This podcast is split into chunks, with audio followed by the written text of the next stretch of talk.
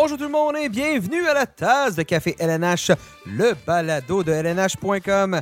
Mon nom est Nicolas Duchamp, je suis bien content de vous parler aujourd'hui dans ce qui est la deuxième portion de notre spécial Poolers, spécial Poolers de LNH.com. Donc aujourd'hui à l'émission, si vous avez écouté la première euh, portion, ben, c'était sur l'Association de l'Ouest. Aujourd'hui, on va s'attarder à ce qui va se passer dans l'Association de l'Est. Et avec moi, mes deux comparses, les deux mêmes que lors de la première émission. Sébastien Deschambault, salut Sébastien. Salut Nicolas. Et Hugues Marcel, salut Hugues. Rebonjour. Rebonjour, ça va toujours bien, messieurs? Toujours, toujours. Toujours, toujours. qu'on s'est pas parlé. Ben oui, exactement. La fin de semaine qui approche rapidement. Donc, euh, une des dernières, soyons francs. Euh, nous autres, c'est- le début de la fin des, des temps plus, euh, plus calmes quand on commence à voir les feuilles changer de couleur avec euh, la saison qui commence le 10. Je me trompe pas, 10 Le 10 octobre? octobre, la 10 saison octobre. régulière, les matchs préparatoires euh, deux semaines plus tôt environ, semaines plus 23-24 septembre. Exactement. Donc, vous avez encore du temps pour euh, préparer votre euh, pool de hockey. Eh bien, on va essayer de vous aider un peu aujourd'hui dans cette euh, deuxième portion du spécial Poolers. Comme je vous disais, avec l'Association de l'Est. Donc, dans la première portion, si vous n'avez pas écouté, on a fait, on est revenu un peu sur ce qui s'est passé au niveau des échanges, des transactions lors de cet été. Ensuite, on a posé des questions, les questions qui retiennent l'attention au niveau de l'Association de l'Ouest. On va faire maintenant la même chose aujourd'hui dans l'Association de l'Est. Et comme on a fait lors de la première portion, ben, on va y aller de nos recommandations dans l'Association de l'Est. Et on vous offre aujourd'hui aussi notre top 10 chacun. Top 10, pas chacun, mais tout le monde, le, consensus de LNH.com. Top 10 attaquants, top 10 défenseurs, top 5 gardiens, top 5, top 7, je vais peut-être en rajouter un petit peu. Top 5 gardiens. Donc, qui, qui choisit avec votre premier, votre deuxième choix, les joueurs, vous pouvez pas, faut surtout pas que vous vous trompez.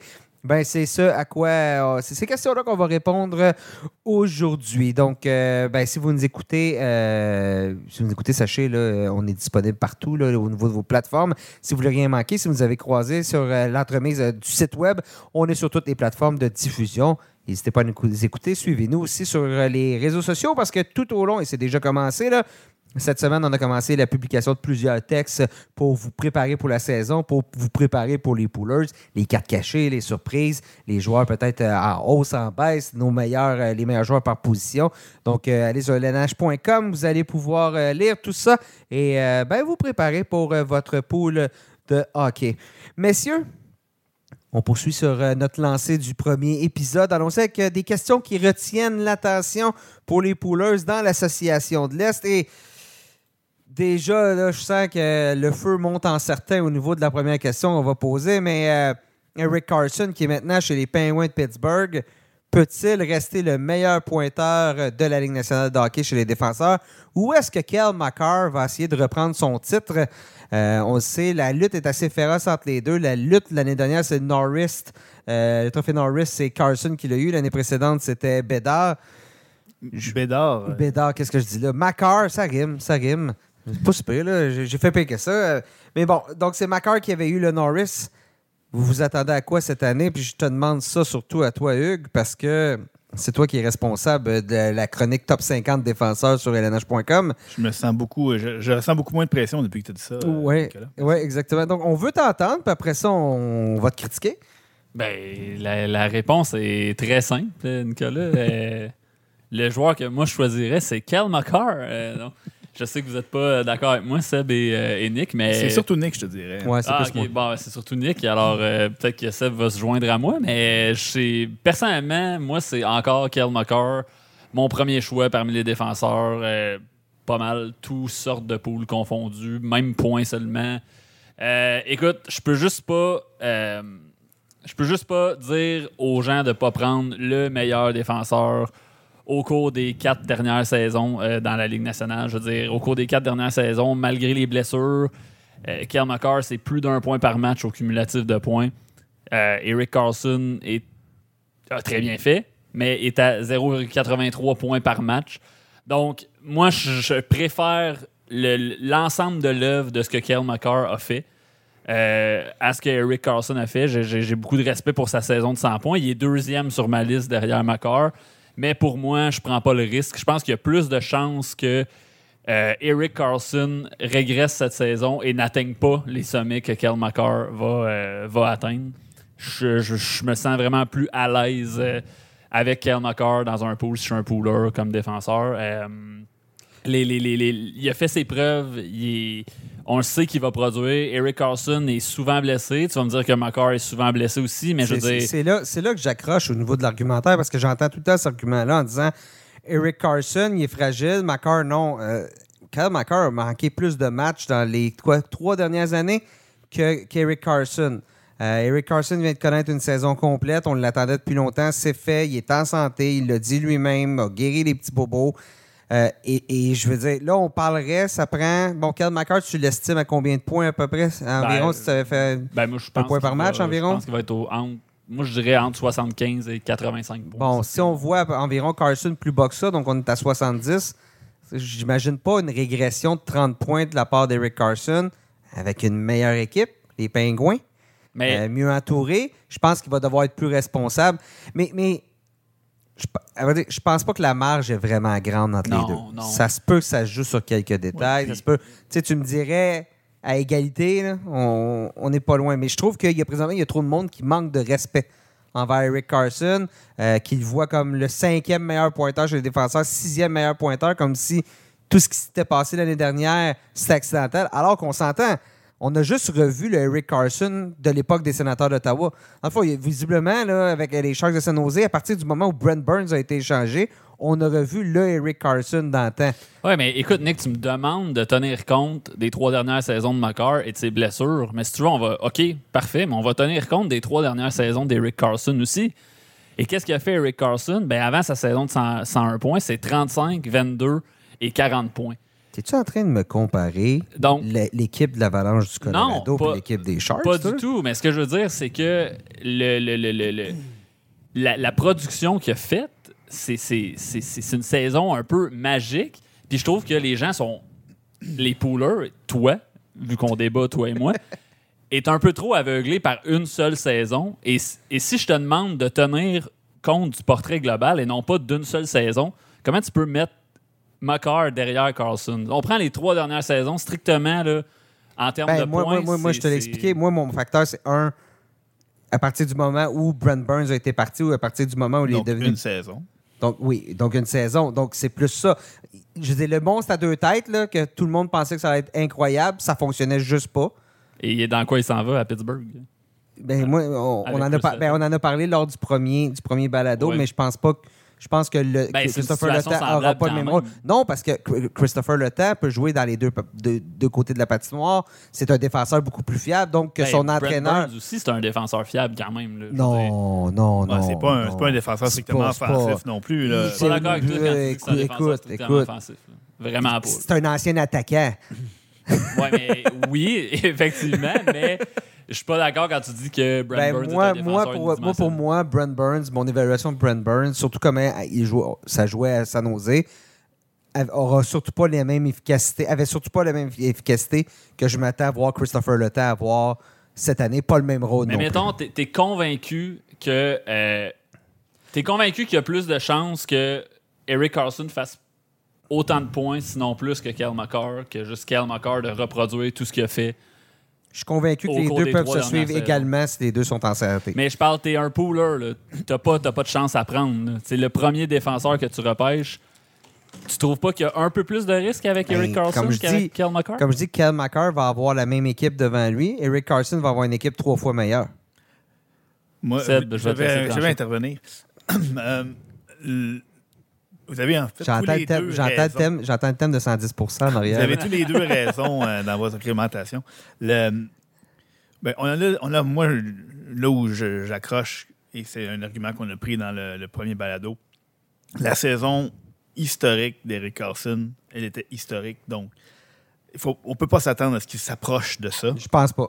Donc, le simple fait de dire qu'il aurait une excellente saison. On- si on, on oublie l'année dernière, on, revient au camp d'entraînement de l'année dernière et on dit que Eric Carlson va faire euh, 80 points, puis tout le monde dit oh, wow, minute, papillon. Et là, parce qu'il en a fait 100, 80 deviendrait deviendrait acceptable alors qu'il y a un an, on- personne ça- personne n'aurait même avancé cette possibilité-là. Euh, Ben, je pense, je pense Dont, que- dont toi-même, Nick. Non, non, non, mais effectivement, mais Je pense que la seule différence, c'est que là, il a prouvé qu'il est en santé. Oui. Ce qui n'était ce qui, pas le cas les autres années d'avant, puis il en avait parlé. Là. Là-dessus, c'est vrai. Effectivement, il a prouvé qu'il était en santé. C'est vrai. Par contre, si on reprend, disons, le- le- on fait la moyenne de ce que ces deux joueurs-là ont accompli dans les dernières années, la certitude. Moi, si tu me demandes est-ce que les deux ont fait 85 points, je vais te dire oui. Si on me demande mon degré de certitude envers les deux, il est légèrement plus élevé du côté de Makar que du côté de Carlson. C'est exactement, c'est exactement ça mon point. Ce qui fait que je penche pour Macar plutôt que Carlson, c'est la, la certitude en tout respect de ce que Carlson a fait. Et, on pourrait très bien se retrouver avec euh, un défenseur qui ferait plus de points que ces deux-là. Euh, Quinn Hughes. Quinn Hughes, euh, Adam Fox, euh, donc, Mhm. euh, Mike Matheson. Euh, Il donc, vient d'être nommé adjoint. là. Il est rendu avec plus de responsabilités. là, D'ailleurs, Montréal, premier, premier jeu de puissance. oh, selon moi, c'est Mike Matheson. Ouais, sans- ça. sans- on, en on va en reparler tantôt d'ailleurs euh, là-dessus. Euh, on va voir. Mais moi, si tu me dis un ou l'autre, j'ai pas de problème. Ah ben, je veux dire, moi non plus, là, Mhm. dans un monde où les jeux, euh, les jeux, les deux disputent euh, 82 matchs. C'est là. Je pense que c'est là que ça je va vais se pas- jouer. Je vais pas, euh, je vais pas, je vais pas chialer puis, euh, tu sais, je veux dire, je, comprends que tu puisses pencher pour Carlson. C'est juste que je préfère la constance de Macar plutôt que le risque associé à Carlson. Mais le risque surtout de, de reproduire une saison historique qui n'a pas été reproduite depuis 30 ans. C'est demander beaucoup. Mhm. Oui. Puis même de s'en approcher. J'ai des, des saisons de 90 points non plus, il n'y en a pas eu des tonnes. là. Donc, c'est pas. euh, hein? Donc, l'année précédente, mais c'est très et rare. encore là, il y a toujours une régression qui s'effectue. Donc, il faut, faut faire attention en- le prédire. Euh, Il y a quelqu'un qui m'a déjà dit c'est toujours important quand tu fais des, pré- des prévisions de te garder un petit lousse. Euh, donc, gardons Moi, moi, moi, moi, c'est quand je dis à ma blonde que je vais arriver à telle heure, je me garde tout le temps un lousse. Tu sais, parce que je sais que je vais être en retard. Ou euh, Oui. quand, quand elle me demande à quelle heure tu finis de travailler, souvent je dis je vais finir à telle heure, c'est tout le temps plus tard que ça. Là, Donc, donc, euh, si tu veux, je laisse un message sur sa boîte vocale pour dire Nicolas va finir plus tard. Euh, on poursuit. Prochaine question euh, pour euh, l'Association de l'Est. Puis ça en est une importante parce qu'on s'en approche de plus en plus. Mais combien de buts pour Alex Ovechkin? Là, on, il Allons. est à 822 présentement, Alex Ovechkin. Tout Le record de Wayne Gretzky est à 894. Probablement pas cette année. Ah, ça prendrait une saison assez, spectaculaire, merci. Mais d'ici deux ans, euh, Oui, depuis deux ans, moi. à vrai dire, à la- ce que je veux savoir, c'est à la fin de la saison, là, va à être la à fin de la combien de buts? saison, va être à combien? Écoute, sachant qu'il est à 72 buts maintenant, euh, je m'attends à ce qu'il lui en reste 30. Euh, je je m'attends à une saison. Jamais je vais dire. Que- Arrête de faire des calculs. Il va faire 40. Les, donc les il va calculs de maths, c'est pas 30. notre force. Je- je l'ai- il a fait 42 buts l'année dernière. Il ferait exactement 42 buts et ce serait pas mal ma prédiction encore cette année. Euh, bon, on va rater la fin de la saison. Euh, Ouais, 42 à 73 euh, matchs, là, quand même. Exact. faut Donc, noter. euh, le, le- le retour de Niklas Backstrom, même si, bon, ça, ça lui a manqué l'année dernière, Evgeny Kuznetsov a une saison atroce.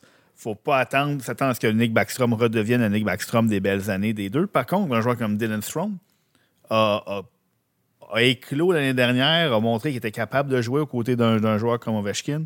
Euh, le jeu de puissance a quand même bien fonctionné. Un John Carlson qui a été absent pendant une grande partie de la saison, qui revient, bon, ben, ça, peut, ça peut aider euh, Ovechkin. Donc, l'âge va toujours faire son œuvre tranquillement. Euh, ben, il y a certains facteurs qui vont aider Ovechkin le retour, comme on disait, en santé de Niklas Backstrom pour une saison complète. Tom Wilson, une saison complète.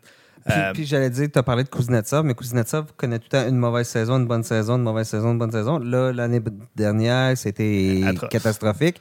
Donc, techniquement, Kuznetsov devrait avoir, somme toute, une bonne saison. Même si c'est une équipe qui, les Capitals, je les vois pas en séries éliminatoires. Donc, moi, c'est une équipe qui, lentement, mais sûrement ralentit. Mais au final, tout va être une. Et tout, comme ça a toujours été, tout va être une question de rester en santé pour Ovechkin.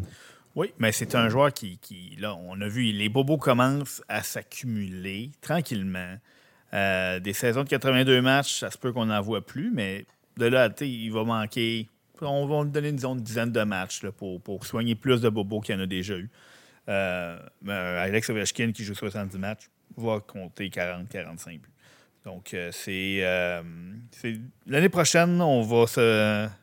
La question du balado sera plus à quelle date est-ce Ouais, que Alex Ovechkin va battre le record? Ouais. C'est sûr qu'il ne peut pas s'en approcher du tout cette saison, mais euh, va, euh, va faire plus de la moitié du chemin cette saison. peu de choses à ajouter. Je suis assez euh, d'accord avec tout ce que vous avez dit. Tu sais, je pense que les, les coéquipiers de- d'Ovechkin vont aussi beaucoup le chercher sur la glace. Donc, euh, Ça devient-tu une distraction à un moment donné? non, moi, je pense que ça devient un, élément de motivation, au contraire. Ouais, j'aurais dit. Euh, c'est un, je veux dire, je me, en tout cas, personnellement, je me mets à la place de, de- de- de- de- des, des joueurs des Capitals. Tu joues avec euh, le plus grand franc-tireur de tous les temps, peut-être, bon, certains voudront peut-être débattre de ça, mais je veux dire, un des meilleurs. euh, Ah ouais. Le Non, meilleur non, non, non, de le tous les meilleur, temps. là. Bref, euh, tu sais, je pense que c'est un élément de motivation. Puis, tu sais, juste de penser que, que, que- que tu pourrais être celui qui va faire la passe sur le but d'Ovechkin, qui va, euh, qui va battre le, le- le- le- record de, de, de Gretzky. Je- je- tu sais, ça- quel sentiment incroyable ça doit être. Donc, moi, je veux vraiment ça comme une. Je serais même pas surpris que ça soit quelque chose qui rallie l'équipe, puis même qui, peut-être pas cette année, mais l'année prochaine, qui devienne un thème. Puis alors qu'on voit les Capitals vieillissant, je suis capable de m'imaginer une équipe des Capitals qui se rallie derrière cet objectif-là et qui entre en série, qui est une des équipes Cendrillon. Tu as dit que tu ne voyais pas en série cette année. Là, je parle, je pense, deux ans avant, mais je vois vraiment ça comme un élément de, motivation. Ça, ça pourrait peut-être le devenir si, euh, je prends un exemple où on, on étire la carrière du joueur d'un- d'un con- d'un- à coup d'un contrat à- d'un an contre d'un an dans une équipe où, oui, Ouais. on, où on a vu d'autres joueurs euh, essayer de gagner la Coupe Stanley ou de- de- de- d'aller chercher certains plateaux en se déplaçant d'équipe en équipe après en fin de carrière. Un joueur comme lui qui arriverait dans un nouveau vestiaire, Ouais. ça pourrait peut-être devenir plus une distraction. Euh, mais un groupe qui est soudé comme les Capitals avec le noyau qui est là depuis une décennie, euh, je pense que c'est un peu comme Hugues l'a dit, c'est quelque chose qui est plus rassembleur que, distra- que- que distrayant. Et tu le vois aussi, tu sais, il y a combien de joueurs il a dépassé là, dans les dernières années, là, les Eiserman et, tout, et Jagger, tout ça, et chaque fois qu'il dépasse, on le voit, c'est comme un. C'est un moment à chaque fois Mais- sur le banc. C'est gros moment de célébration. Oui. ça paraît que c'est coéquipiers Oui, mais j'ai toujours trouvé pour quand il était prêt de dépasser un, un- un chiffre, un plateau important, les 800, les Capitals jouaient moins bien. Puis ils voulaient plus se remettre la rondelle. À partir Oui, de là, il est encore à 72 buts. Donc, je veux dire, il n'y aura pas des plateaux à tous les jours. Là, donc, Mais tu sais, il faut euh, dire que dans ces moments-là, on. on- il y a- il y a- oui, peut-être les Capitals jouent moins bien, mais tout le monde ne parle que de ça. Ça. Puis la distraction est effectivement, mais est pas créée à l'intérieur même du, du- du vestiaire. Je pense pas qu'il y a de dissension dans le vestiaire Non, non, à non, cause non, de ça. Mais c'est l'événement crée une distraction de Mhm. par lui-même. Donc, dans ce sens-là, oui, peut-être que ça va faire une distraction, mais une- appelons ça une distraction positive. Ouais, Mais ouais, il n'y a, plus de- il y a plus personne à aller chercher à part Gretzky. Gretzky. Donc, il n'y a plus de plateau à aller. tu sais, Le prochain, le prochain là, il y a pas, c'est pas un chiffron, c'est pas 800, c'est pas 700, c'est pas Gordie House. c'est- fera Gretzky, pas, on fera puis pas le party à fini. 850. Là. Non, je Non, pense pas. ça. Ça. devrait pas. Mais ça va être quelque chose. Ça va être intéressant. là. Quand, quand on va approcher pour vrai, l'année prochaine, dans quelque part, là, euh, on imagine déjà le, le- le- le gros chiffre 880, quelques buts affichés. euh, J'ai dans- souvenir de, de la course au circuit de McGuire, puis euh, Mark de- McGuire, puis Sammy Sosa. Là, ou, ou 98. le, ou le record de matchs consécutifs de Carl Ripken avec le, le 2000, le, le Ouais. panneau qui s'ajoutait. Donc, ça va être un peu la même chose. Tout le monde, tous les amateurs de hockey vont, vont être à l'écoute, vont regarder chacun des matchs d'Ovechkin pour voir combien de buts. Est-ce que c'est. Aujourd'hui, il en fait un, il en fait deux, il en fait trois. C'est tout aujourd'hui qui, qu'il va le battre? C'est ce qui va. Je pense que ça va vraiment générer un engouement incroyable. Euh, mais l'année prochaine. Dernière question dans l'Est. Bon, euh, on va être franc là, avec la saison que l'équipe va probablement avoir des joueurs intéressants pour les poolers chez les Canadiens de Montréal.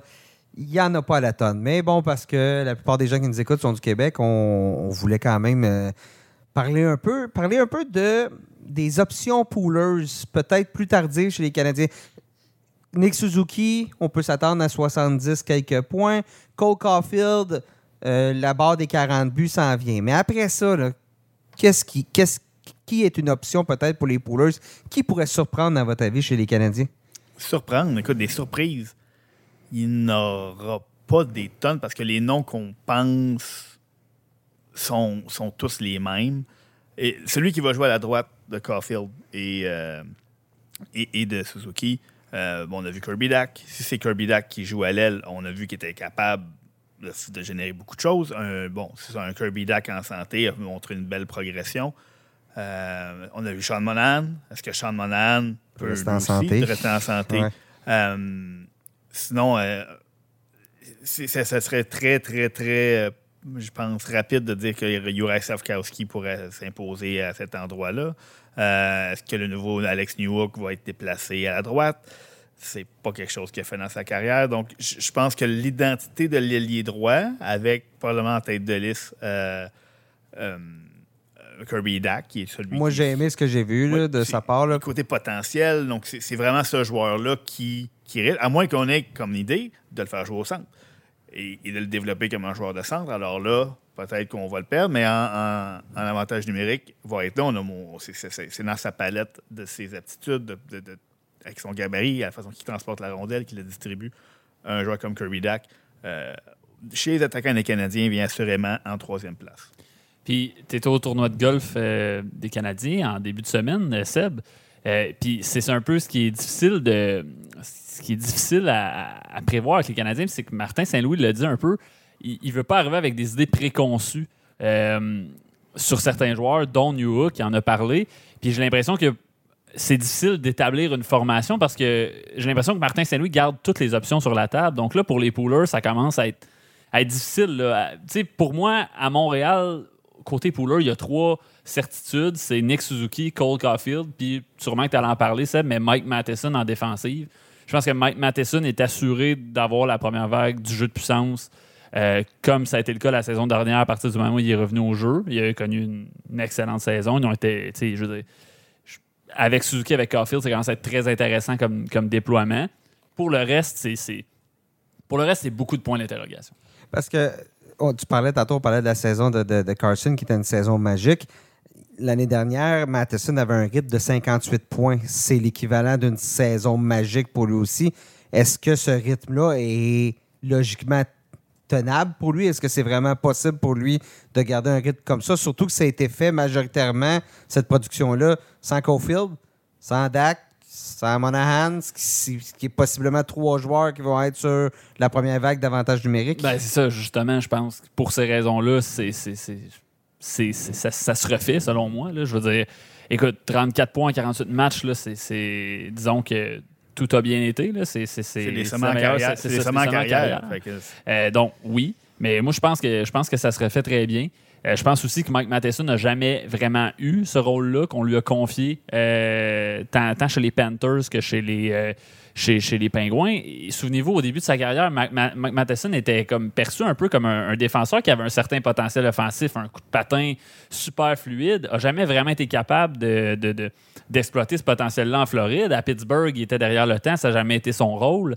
Là, à Montréal, la porte s'ouvre pour la première fois de sa carrière et le, joueur qu'on, entrevoyait, ce potentiel-là, est en train de s'exploiter, euh, est, en, train de- de- de- de- de fleurir sous nos yeux, je peux dire ça comme ça. là. Donc, euh, moi, je crois que ça, se- ça se refait. Je pense qu'une euh, récolte de 45-50 points, c'est tout à fait Exact. Parce probable. que là, il faut faire attention, là, dans le sens où il ne va pas produire.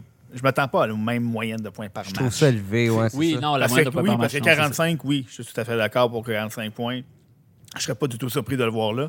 Mais par contre, le rythme qu'il a affiché le mènerait à plus près de 60 Oui, points. c'est ça. Là, il faut faire attention un petit peu dans, dans, dans les, dans les attentes. Et là, comme, comme Nick l'a dit, euh, on a un texte qu'on publie chaque année là, sur notre site qui, qui parle des pièges pour les poolers. Et comme Nick l'a dit, on est euh, surtout écouté par des partisans des Canadiens de Montréal.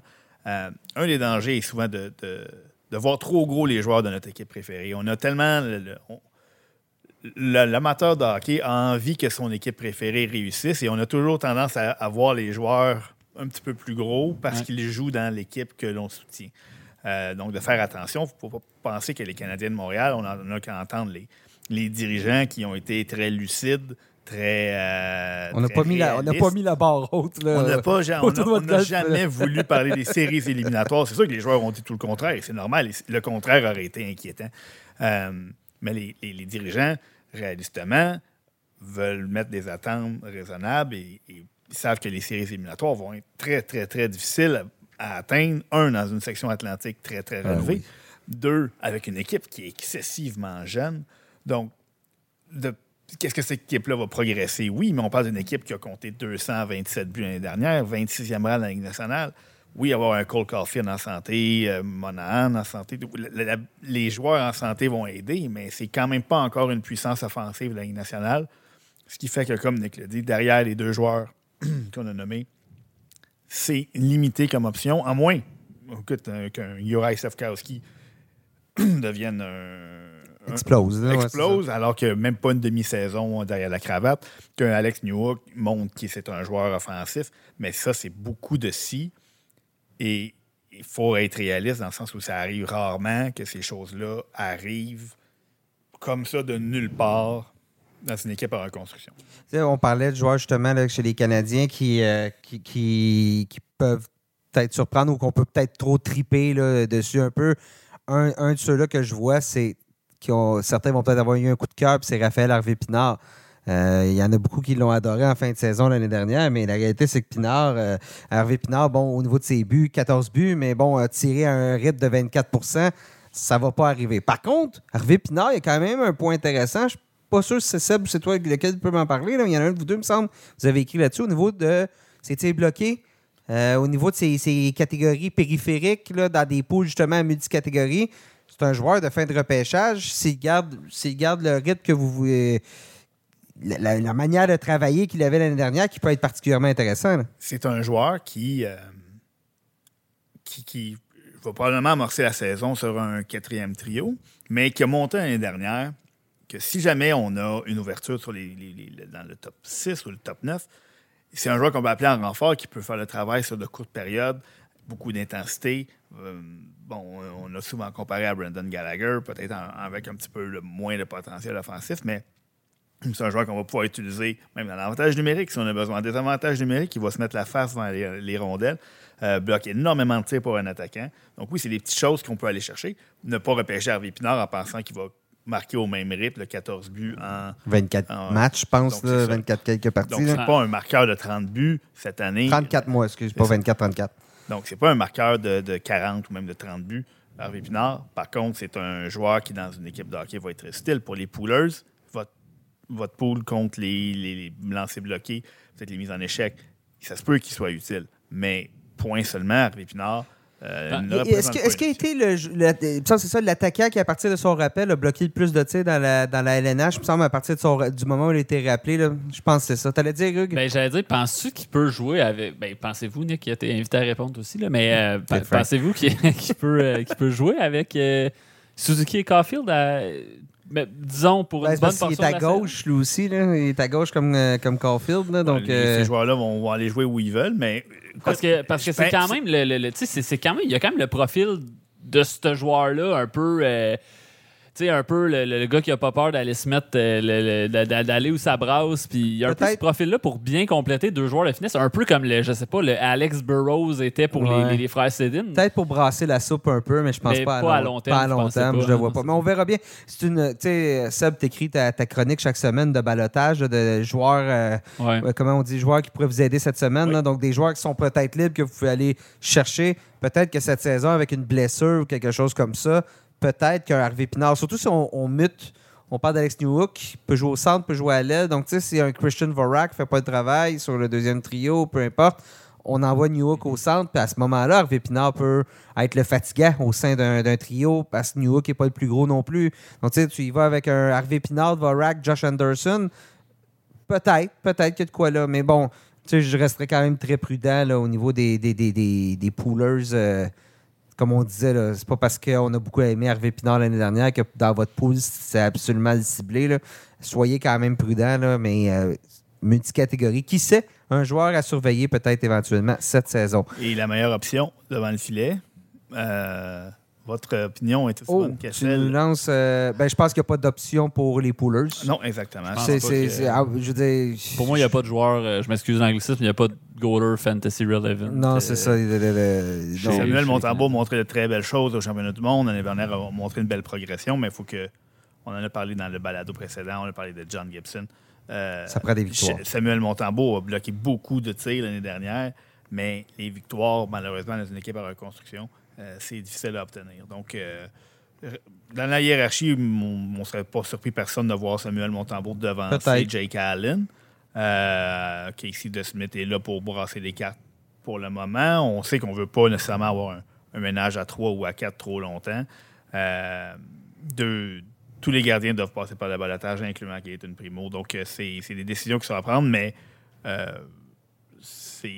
aucun de ces quatre gardiens-là ne va gagner suffisamment de matchs Non. pour aider les poolers euh, dans, les- dans la majorité des formats de pool. Et soyons francs, s'il y en a un qui finalement l'est, c'est parce que les Canadiens vont avoir été euh, Surprenant. sur- Cendrillon, euh, l'équipe Cendrillon cette année.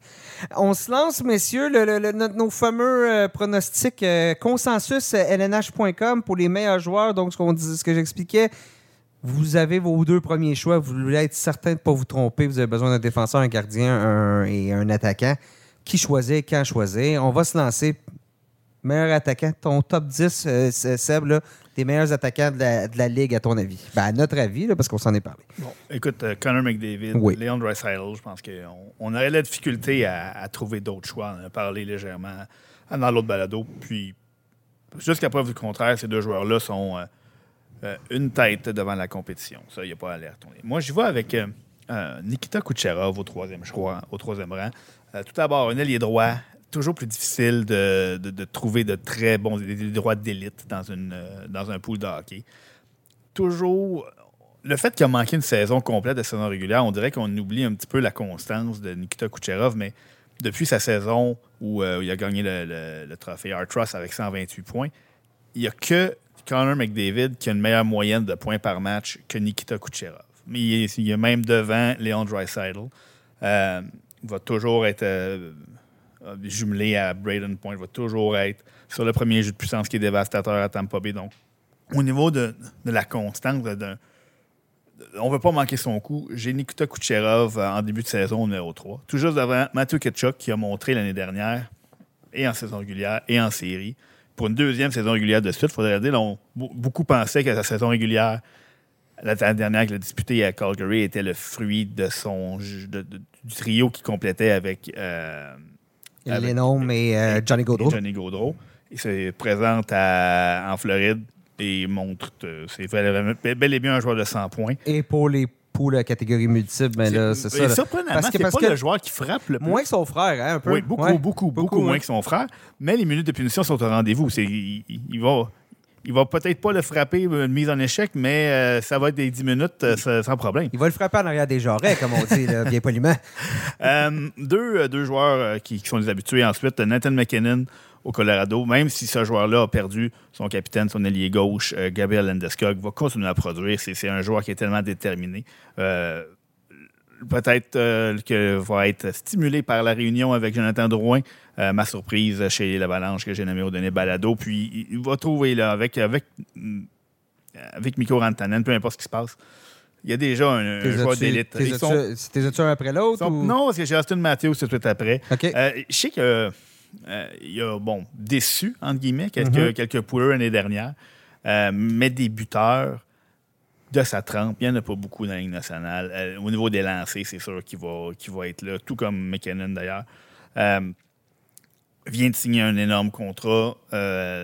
Les Maple Leafs ont le même noyau. là. Il y a pas, ça, reste- ça demeure l'une des meilleures attaques de la Ligue nationale avec les Oilers. Donc, Austin Matthews, bien soutenu par euh, Mitch Marner, va peut-être même faire plus de points, Mitch Marner, que qu'Austin Matthews. Par contre, j'ai toujours tendance à, à donner l'avantage aux buteurs dans ces classements-là parce que les buts sont plus difficiles à aller chercher. Surtout, un- c'est un pool où les buts valent plus que les passes. En plus, on, on l'expliquait dans le dernier balado, mais quand on fait ces top 10-là, c'est on essaie d'englober toutes les possibilités de pool. Donc, euh, euh, les- ceux à catégorie multiple, ceux qui ont les punitions, ceux qui ont les plus et moins, ceux qui ont l'âge du joueur un peu, le, le- le- le- le potentiel de développement, tout ça. Puis, tu sais, vo- voyez aussi, là, à- mis à part peut-être les deux, trois premiers, voyez comme un, un groupe de quatre ou cinq joueurs, Ouais. comme à peu près équivalent. Là, euh, Ouais. Exemple, bon, suivant fois, sur la euh, liste, c'est David Pasternak qui, qui a terminé la dernière saison un peu plus haut dans mon top 10. Euh, mais on a parlé, on, on sait que les, les joueurs élites vont finir par produire, on, on le répète souvent. Mais il reste que quand on perd Patrice Bergeron, David Krejci, ça, ça fait mal. Euh, un joueur comme David Pasternak va quand même marquer des buts, va quand même trouver ses points, mais ça va être un petit peu plus difficile. Ce qui le fait dégringoler de quelques rangs sans On que s'attend pas autant de succès de la part des Bruins. Donc, des fois, c'est moins de points sur des buts dans un filet désert. C'est moins de points euh, dans des situations un peu perdues parce que l'autre équipe a abandonné. Donc, si le match est plus serré, ben, Puis, comme la profondeur est beaucoup moins. Il, il- Ouais. il était déjà le point central, mais là, il va être le point plus que central. Il va juste son nom sur le tableau de l'autre côté. Là, Ouais. Même un joueur comme Brad Marchand commence à ralentir. Donc, euh, euh, David Passenac, toujours bien implanté dans le top 10. Donc là, tu es, il est quoi, le septième? Là, on est au septième rang. Derrière lui, et là, j'ai beaucoup débattu. euh, Jason Robertson. Euh, on parlait de buteur, on parlait c'est un joueur en pleine ascension, vraiment le, cœur de l'attaque de, de- des Stars. Euh, selon moi, on va avoir une autre petite progression de son côté si, c'est encore possible. Euh, suivi par un autre jeune joueur qui, est en pleine montée, Jack Hughes. Lui, avec Jasper Bratt, et puis là, on est allé lui chercher Tyler Toffoli, possiblement comme, comme ailier droit. Peut-être va venir stabiliser les choses à, force égale. Le, jeu de puissance des, des Devils va être dévastateur pour des années à venir. Donc, Jack Hughes, je m'attends à ce qu'il devienne le joueur que tous attendaient qui a été repêché au, premier rang cette saison. J'ai eu beaucoup de difficultés à mettre le dixième. Là. Je, je vais, je vais dire que Brady Ketchuk en a été exclu, mais dans les poules de catégorie, euh, je comprends que Brady Ketchuk n'est pas un joueur de 100 points, c'est plus un joueur de 80 points, mais côté, si on additionne les lancers, les euh, mises en échec, c'est un joueur unique. C'est une licorne des, euh, poules de hockey multicatégories. Donc, Brady Ketchuk, si vous avez une ligue où ces deux catégories-là sont présentes, c'est important que vous compreniez à quel point ce joueur-là est unique. Euh, par contre, j'ai mis Mikko Rantanen euh, devant lui. L'Avalanche Colorado, avec Kyle McCarr, avec Nathan McKinnon et avec lui, on, peut comparer ça un petit peu à la puissance de frappe des Oilers. Ces trois joueurs d'élite-là ensemble vont marquer des points. Et on a, bon, on a commencé à les entourer un petit peu. C'est sûr que la, la puissance de Landeskog fait mal, mais ces deux joueurs-là ensemble n'ont même plus besoin un de l'autre pour se faire produire. Donc, euh, Mikko Rantanen, en plus un ailier droit euh, qui, qui sont difficiles. Mention spéciale à Mitch Marner aussi, là, qui, qui fait partie de ce groupe d'élite-là. Euh, Mikko Rantanen vient donc euh, fermer le top 10. Je te lance une balle courbe, parce que je t'en avais pas parlé, mais si un, il y a- donne-moi un joueur que tu n'as pas mis dans le top 10, mais tu te dis ça se pourrait que tout déclenche cette année puis que finalement va finir. J'aurais dû le mettre top 5. tu sais. Je pense, je pense justement à un Jason Robertson l'an passé ou euh, ben, Ryan Nugent Hopkins, on ne l'avait pas vu venir. Là. Mais quel joueur que tu n'as pas mis dans, ce- dans ton. tu sais, Que tu si avais à dire, mettons, en deuxième ronde, vas-y avec une surprise, vas-y. Tu vas peut-être causer la surprise, ça pourrait être payant. Écoute, je vais t'en donner, euh, je vais t'en donner deux. Euh, J'ai dit un. Je sais, mais le- il y en a un qui, qui me laisse toujours un, un- goût de scepticisme dans la bouche, mais chaque- là, ça fait deux ans qu'il y a le scepticisme. là. Euh, Tage Thompson, c'est les Stars, désolé, les Sabres, on mise tellement sur une belle attaque. Il y a beaucoup de jeunes joueurs de talent qui s'en viennent, des bons défenseurs mobiles avec la rondelle. Euh, et Tage Thompson, au début, bon, c'est un feu de paille, c'est une saison euh, magique. Là, il répète. Euh, au niveau des lancers, c'est un joueur qui canarde le- le- le- les gardiens adverses. Donc, Tage Thompson, que j'ai. Bon, je ne suis pas allé très loin sur ma liste, là, il est 16e. Euh, c'est euh, c'est un joueur qui pourrait s'imposer. Si- S'il le répète une dernière fois, c'est le même type de statistique. Je n'aurais pas le choix de le garder dans mon top 10 euh, euh, pour les prochaines saisons. L'autre, un joueur qui, un vétéran qui, je pense, va rebondir cette année, qui a déçu lui aussi beaucoup de poolers, c'est JT Miller à, Vancouver. Je pense que ce joueur-là, malgré les déboires offensifs de l'équipe, a quand même connu une saison. C'est sûr qu'il a presque eu 100 points la saison précédente, donc les attentes étaient élevées. Mais c'est on a parlé de, de Brady Kachuk, d'un joueur multicatégorie. JT Miller est encore très, très, très, très payant. Et Elias Peterson va prendre un autre petit coup. On va avoir un, jeu de une première vague de puissance qui va être très intéressante. Je pense que JT Miller, sans peut-être s'approcher encore de- des 100 points qu'il a eu il y a deux ans, euh, va, va se trouver entre sa dernière saison et celle d'il y a deux ans. Et il pourrait voler plusieurs, euh, plusieurs poules pour les joueurs, les poolers qui l'auront pris. Peut-être un petit peu plus bas qu'il aurait dû le prendre. Merci, Seb. Hugues, on se lance avec toi. Ton top 10 défenseurs. Bon, ben alors commençons. Plaçons, là, pour, euh, pour te contenter, Nick, plaçons Kel McCarr et Eric Carlson sur un, un pied d'égalité au premier un B, là, Un c'est ça. un B, là, ça va. Tout le monde va être content. Euh, les gens à la maison qui préfèrent Carlson ou McCarr vont, vont être contents aussi. Donc, derrière ces deux-là, je pense que c'est les deux choix évident là, pour le, le- le top 2. Derrière ces deux-là, j'ai Rasmus Dallin des Sabres de Buffalo. Seb l'a dit, les Sabres sont en, sont en progression. Dallin, ça a été la, la saison d'éclosion l'an dernier là, avec euh, 73 points en 78 matchs. La raison pour laquelle euh, euh, je l'ai troisième, peut-être devant des, des- des- des joueurs comme euh, Miro Iskanen, Quinn Hughes, Adam Fox, ben, c'est que Hughes est quand même un bon contributeur dans les, euh, dans les catégories périphériques. Donc, euh, j'ai dit Hughes, je voulais dire. Ouais, Dallin, Dallin, est, un, ouais, est un bon contributeur dans les catégories périphériques, contrairement à Hughes. Euh, donc, un, un gars qui décoche beaucoup de tirs, distribue quand même un peu de mise en échec aussi. Euh, donc, euh, un peu tout ce, paquet-là avec les, avec les, les, les- les sabres qui sont en progression. J'aime où les sabres s'en vont, donc je suis assez optimiste pour euh, Dallin pour le, le, le placer au troisième rang. Euh, ensuite, j'ai Miro Iskanen, un peu pour les mêmes raisons. euh, a été, euh, en termes de moyenne de points par match, là, a été moins productif que, que, que, Hughes, mais a cette, cet avantage-là dans les ligues périphériques. 206 tirs la saison dernière, 34 points sur, sur le jeu de puissance, un bon différentiel à plus 12. Euh, donc, euh, c'est ce qui m'a fait pencher pour Ice Cannon. Et vient ensuite au cinquième rang Quinn Hughes. C'est toujours, c'est toujours compliqué Quinn Hughes parce que dans une ligue où on compte seulement les points, je pense que euh, j'aurais mis Quinn Hughes probablement troisième. Mais là, le fait que Hughes n'est pas un gros distributeur de mise en échec, n'est pas un gars qui va mitrailler le filet adverse non plus. Donc, c'est-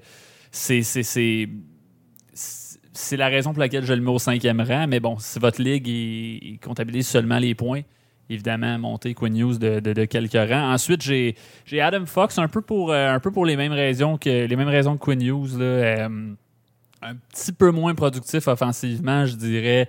A pas les, a pas les la contribution dans la catégorie périphérique de joueurs comme Dallin, Ice Cannon. Donc, je l'ai placé au sixième rang. Ensuite, j'ai euh, Dougie Hamilton, qui, lui, honnêtement, c'est un. C'est un. Il y a un. Il y a un débat à avoir. Peut-être que le- certains le, le- le verraient plus bas, certains le verraient peut-être même plus haut parce que lui, c'est un véritable. euh, c'est une machine à catégorie multiple. L'an dernier, 275 tirs, euh, 26 28 points sur le, jeu de puissance, 22 buts. C'est ça l'autre c'est ça l'autre aspect qui me fait aimer Dougie Hamilton, c'est qu'un défenseur qui marque des buts. Euh, un sais, Seb tantôt disait qu'un attaquant qui marque des buts, il a tendance à comme avantager ça. Mais un défenseur qui marque des buts, c'est en- encore plus important, à mon avis, à moi. Puis je suis curieux de savoir, dans son cas, qu'est-ce que le départ de Damon Severson va avoir comme effet et vice-versa, l'arrivée de Luke Hughes. Ben, c'est ça. Mais tu sais, si, on y va, si on y va strictement euh, au niveau. euh, on, prend, on prend juste le salaire, c'est, je veux dire, le, le gros contrat, le, le- le- le joueur qui est payé, c'est Dougie Hamilton. Tu sais, je veux dire, dans la hiérarchie, c'est lui qui est premier.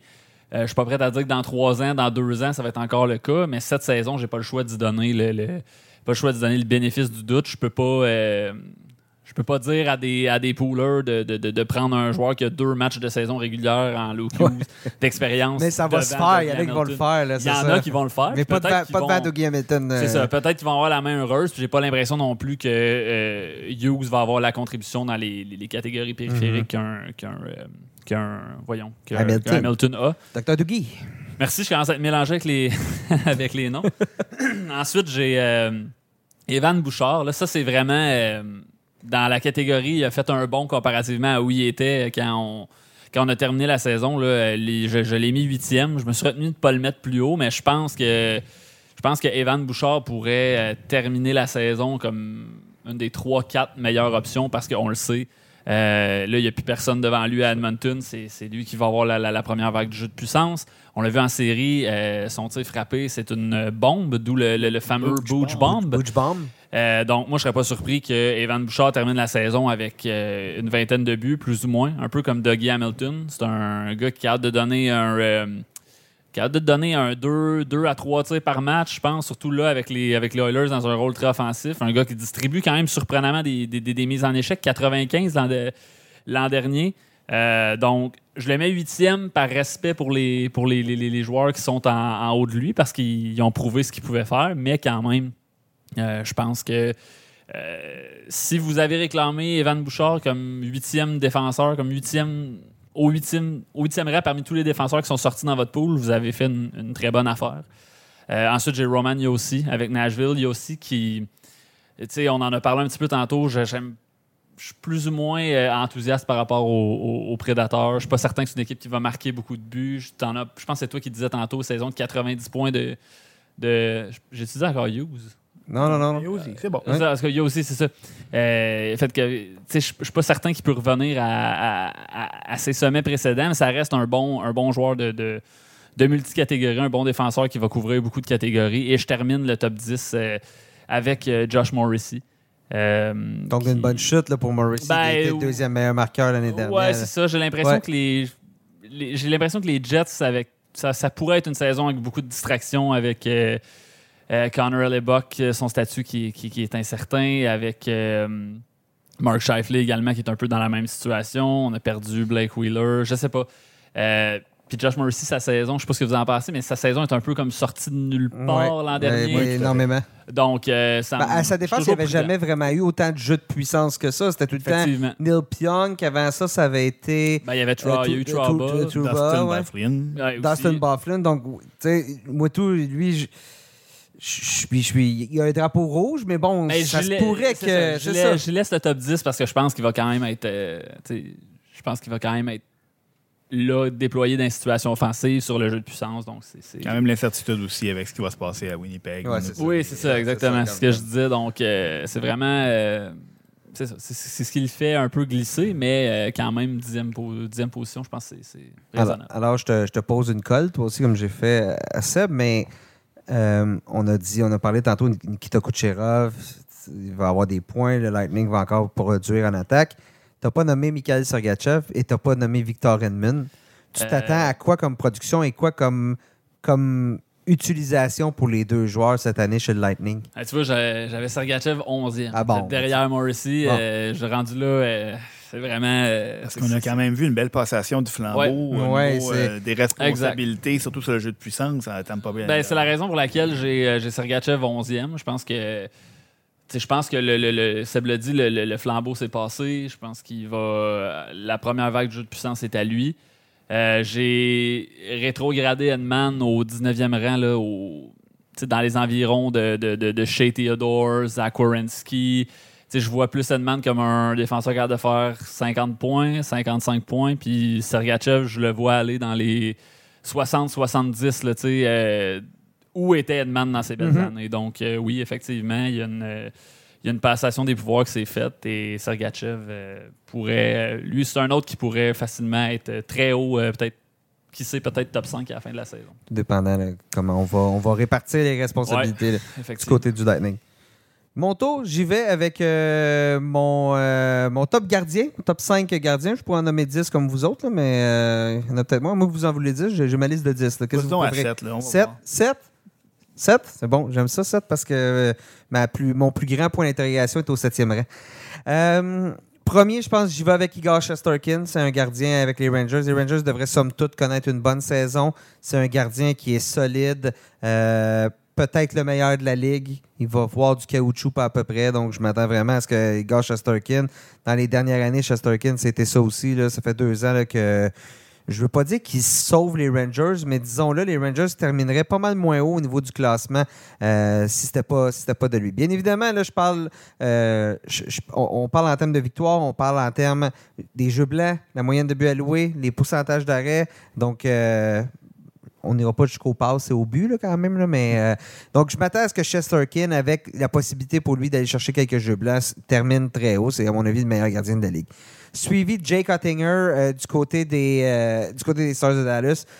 L'année dernière, Ottinger a, terminé avec euh, 37 victoires au quatrième rang de la ligue, mais les Stars vont être meilleurs. Lui, il a gagné en expérience aussi. Ça va être sa troisième saison comme, euh, comme gardien numéro un, vraiment, chez, les, chez les Stars. Même, on pourrait dire deux. Oui, troisième saison, c'est ça exactement.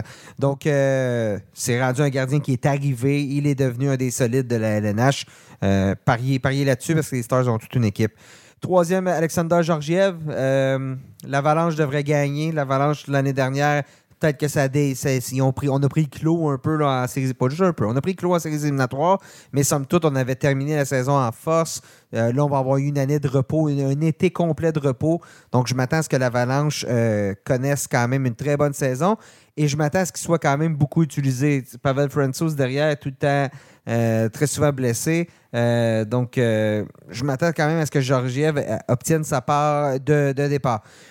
Quatrième, André Vasilevski. Bon, le Lightning, lentement mais sûrement, c'est une équipe qui baisse un peu au classement. Je ne m'attends pas à ce qu'on remporte la section atlantique, mais ça reste que Vasilevski, on l'envoie toujours 60 à 65 matchs devant le filet.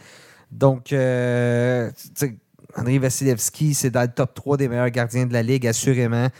Livre toujours la marchandise. Vous ne vous trompez pas en prenant Vasilevski. C'est une valeur sûre, Vasilevski. Tandis que, mettons, euh, par rapport à un Hottinger, ben il reste quand même un peu moins prouvé, disons-le de la sorte, même si le potentiel est plus élevé. Cinquième, Connor Lebuck, un autre, euh, un autre euh, cheval au nombre de départs. Bien évidemment, vous en avez parlé. Je suis curieux de voir ce que ça va donner cette année. C'est sa dernière année de contrat, ne semble pas nécessairement intéressé à retourner à Winnipeg.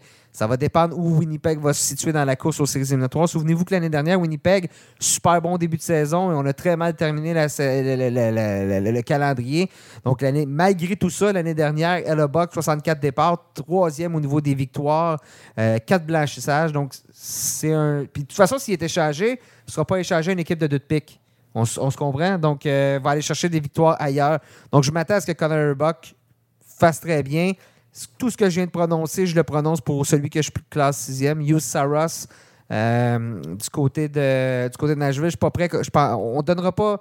On a quelqu'un qui s'en vient en arrière qui est Yaroslav Askarov, mais je pense que ça va être une autre année dans la Ligue américaine probablement. Surtout que Kevin Nankinen n'a pas mal fait comme adjoint l'année dernière. Donc encore une fois, Saros va avoir une grosse part des départs euh, à Nashville. C'est un excellent gardien.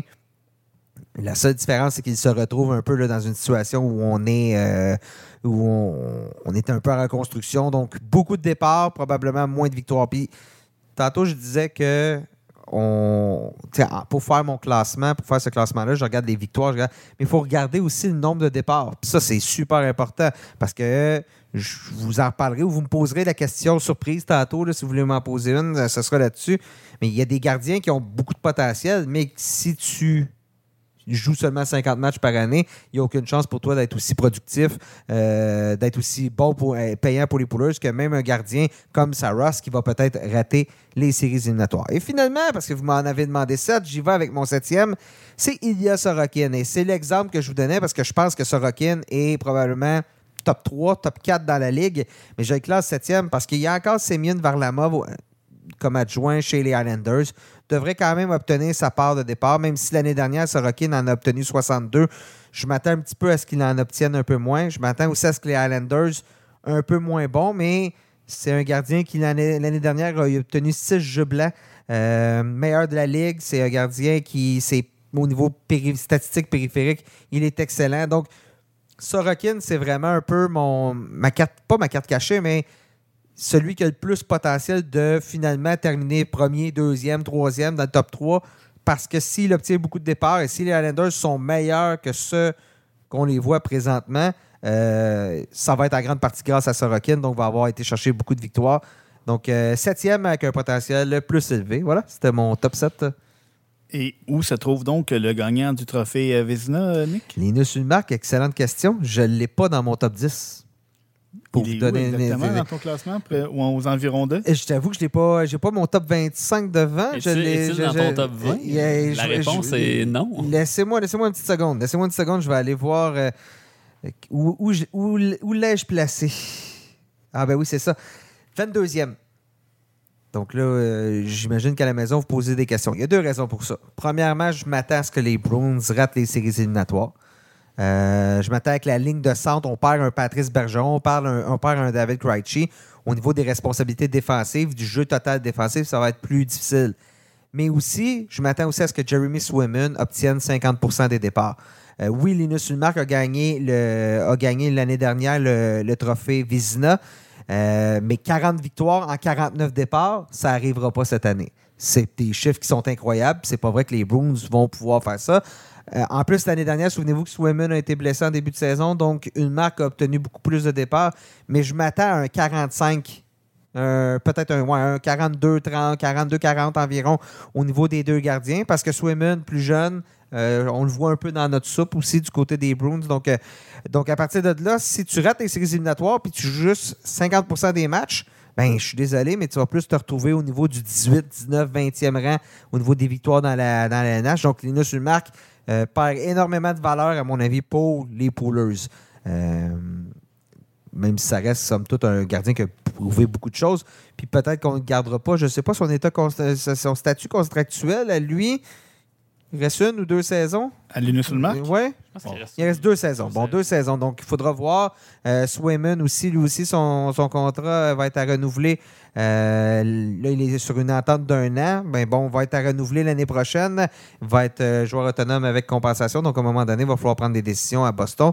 Euh, on le fait jouer combien de fois? Donc, il y a trop d'incertitudes. Ça se peut que finalement, il y a les deux montent, là, mais j'ai de l'incertitude par rapport à une marque cette année. On transitionne, on y va avec la dernière portion de ce deuxième, euh, cette deuxième partie de balado spécial Poolers. Donc, comme on a fait lors du, du premier épisode, on va y aller avec nos recommandations pour euh, cette année pour les Poolers. Quatre catégories par section. Valeur sûre, surprise, un joueur à éviter, un joueur qui est en baisse, un joueur, vous comprenez, et une recrue à cibler. Euh, donc, je nous lance. On a fait dans l'autre épisode, on a fait les sections Pacifique et Centrale. On va y aller avec la section Atlantique. Valeur sûre, Hugues? Euh, J'ai Dylan Larkin des Red Wings de Détroit. euh, qui... Juste spécifier, juste avant de dire- quand, je dis- quand on dit valeur sûre, ça veut dire pas nécessairement un joueur qui va finir. On parlait de Matthew Kachuk. Ça, c'est pas une valeur sûre. Ah, c'est ça, une c'est une évidence. euh, C'est une. Ah, c'est une Matthews, nommez-les, c'est ça. Valeur sûre, c'est plus sous. notre manière de voir ça, c'est plus un joueur qu'on est certain de sa production. Il n'y aura pas une grosse hausse ou surtout une grosse baisse. Exactement. Donc, ouais, Dylan Larkin, qui a fait euh, presque un point par match la saison dernière avec 79 points en 80, euh, 80 rencontres.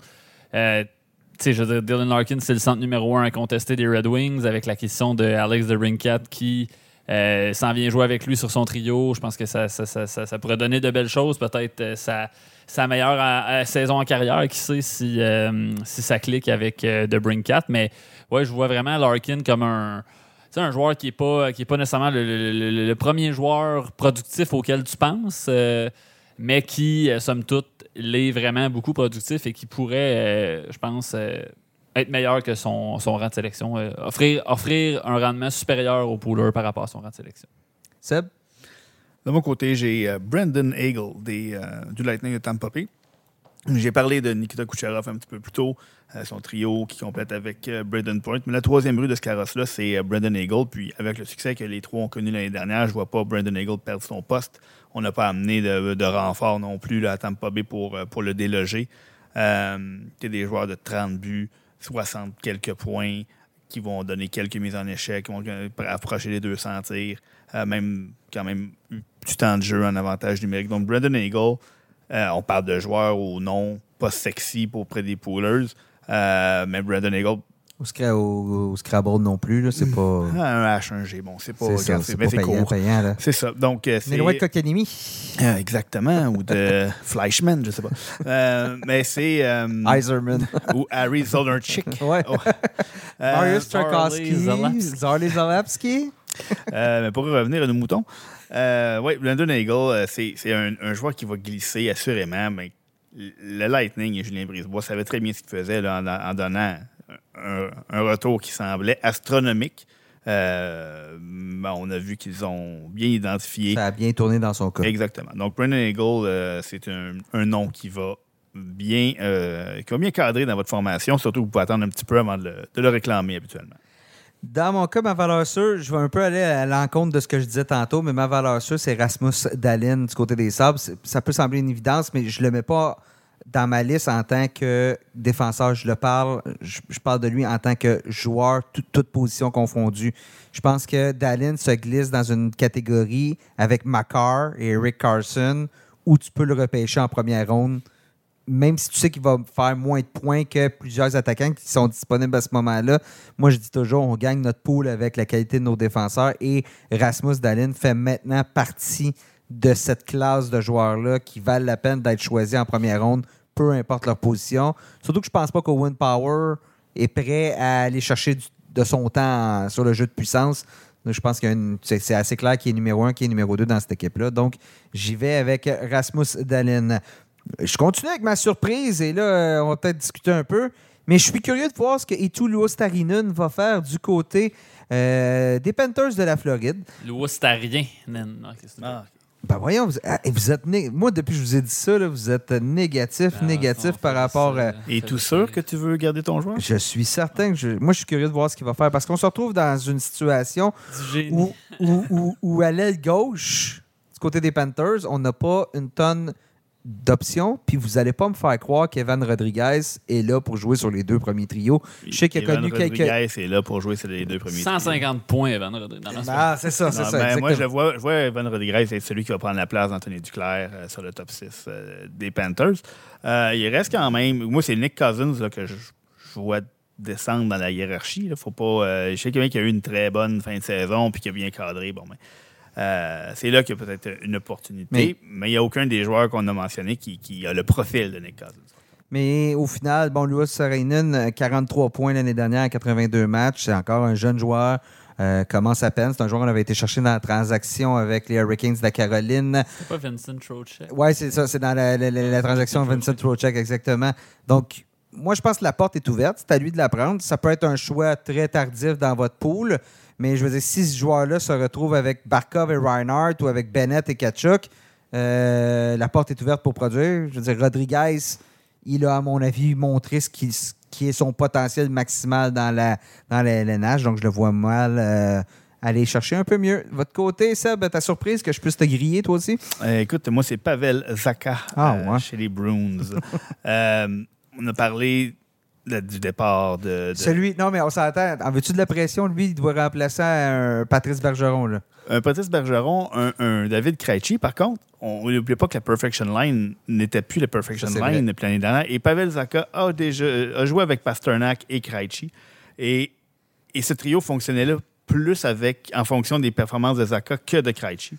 Euh, donc, va presque automatiquement être celui qui va se retrouver avec Pasternak, euh, va être beaucoup plus impliqué sur le jeu de puissance. Donc, c'est. euh, faut, pas penser que toute l'équipe des Bruins va s'effondrer parce que. euh, parce que les deux joueurs qu'on a mentionnés sont disparus. Ça va avoir une influence sur l'équipe. Par contre, il va se marquer des buts et quiconque va jouer avec David Pasternak n'aura pas une mauvaise saison. Et Pavel Zaka euh, arrive la maturité. Euh, ça ne sera pas un Patrice Bergeron, mais il va pouvoir aider les poolers. euh, surtout qu'il va glisser de plusieurs rondes. Parce que Mais je ne bon, sais pas à quel point il va glisser, justement, pour ce que tu viens de dire. ben, parce ça que reste que tout c'est le monde pas un nom qui, résonne ouais. très fort présentement. Je, je- je suis curieux de voir. C'est un peu comme. euh, de qui on a parlé dans l'autre émission De Connor Brown. Dans Oui. l'autre épisode, on a parlé de Connor Brown. Puis là, c'est que, que là, tout le monde le sait. C'est c'est comme l'évidence même. Donc, je ne sais pas à quel point il va, il va glisser. Parce que techniquement aussi, ça pourrait être Charlie Coyle qui va utiliser ce poste-là, là, mais Mm, ouais. qui va hériter de ce poste-là. Mais dans les deux cas, euh, Mais, mais Pavel Zaka, je- je serais. On cherche, mettons, un joueur surprise à 70 points, mettons. Pavel Zaka pourrait, pourrait, pourrait se rendre à ce plateau-là, euh, simplement en étant le compagnon de trio de David Pasternak et en étant sur la première vague du jeu de puissance, qu'il n'a pas nécessairement eu l'année dernière. On lui souhaite, on lui souhaite. Euh, Hugues, ta surprise? Vous vouliez un bon nom de Scrabble de tantôt, John Klingberg. euh, ça, pourrait faire un score intéressant. C'est ma surprise dans la section Atlantique. Euh, John Klingberg, pour qui ça s'est vraiment pas bien passé là, euh, la saison dernière. Donc, euh, 24 points en 50 matchs avec les Ducks. Un peu mieux avec le Wild, 9 en 17, euh, 4 en 4 en série par la suite avec le Wild. Mais euh, je, je sais pas si je peux penser à deux équipes moins qui cadre le moins bien avec John Klingberg que le Wild et les Ducks, qui étaient euh, deux des offensives les plus euh, timides de la LNH. Le Wild, je dire, même si on avait euh, Kaprizov, c'était pas, pas une grosse Non. offensive, pas un gros jeu de puissance. Les Ducks, encore moins.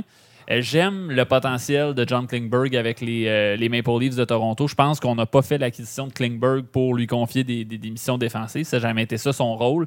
Euh, je serais vraiment pas surpris qu'il se retrouve euh, à la tête du premier, du premier avantage numérique des Maple Leafs de Toronto. Je pense que l'idée, ça pourrait être de enlever un peu de responsabilité des, des épaules de Morgan Riley. Euh, de réduire son temps de jeu un peu de cette façon-là. Donc, est-ce que Klingberg peut jouer sur la première vague de jeu de puissance? Moi, je pense que oui.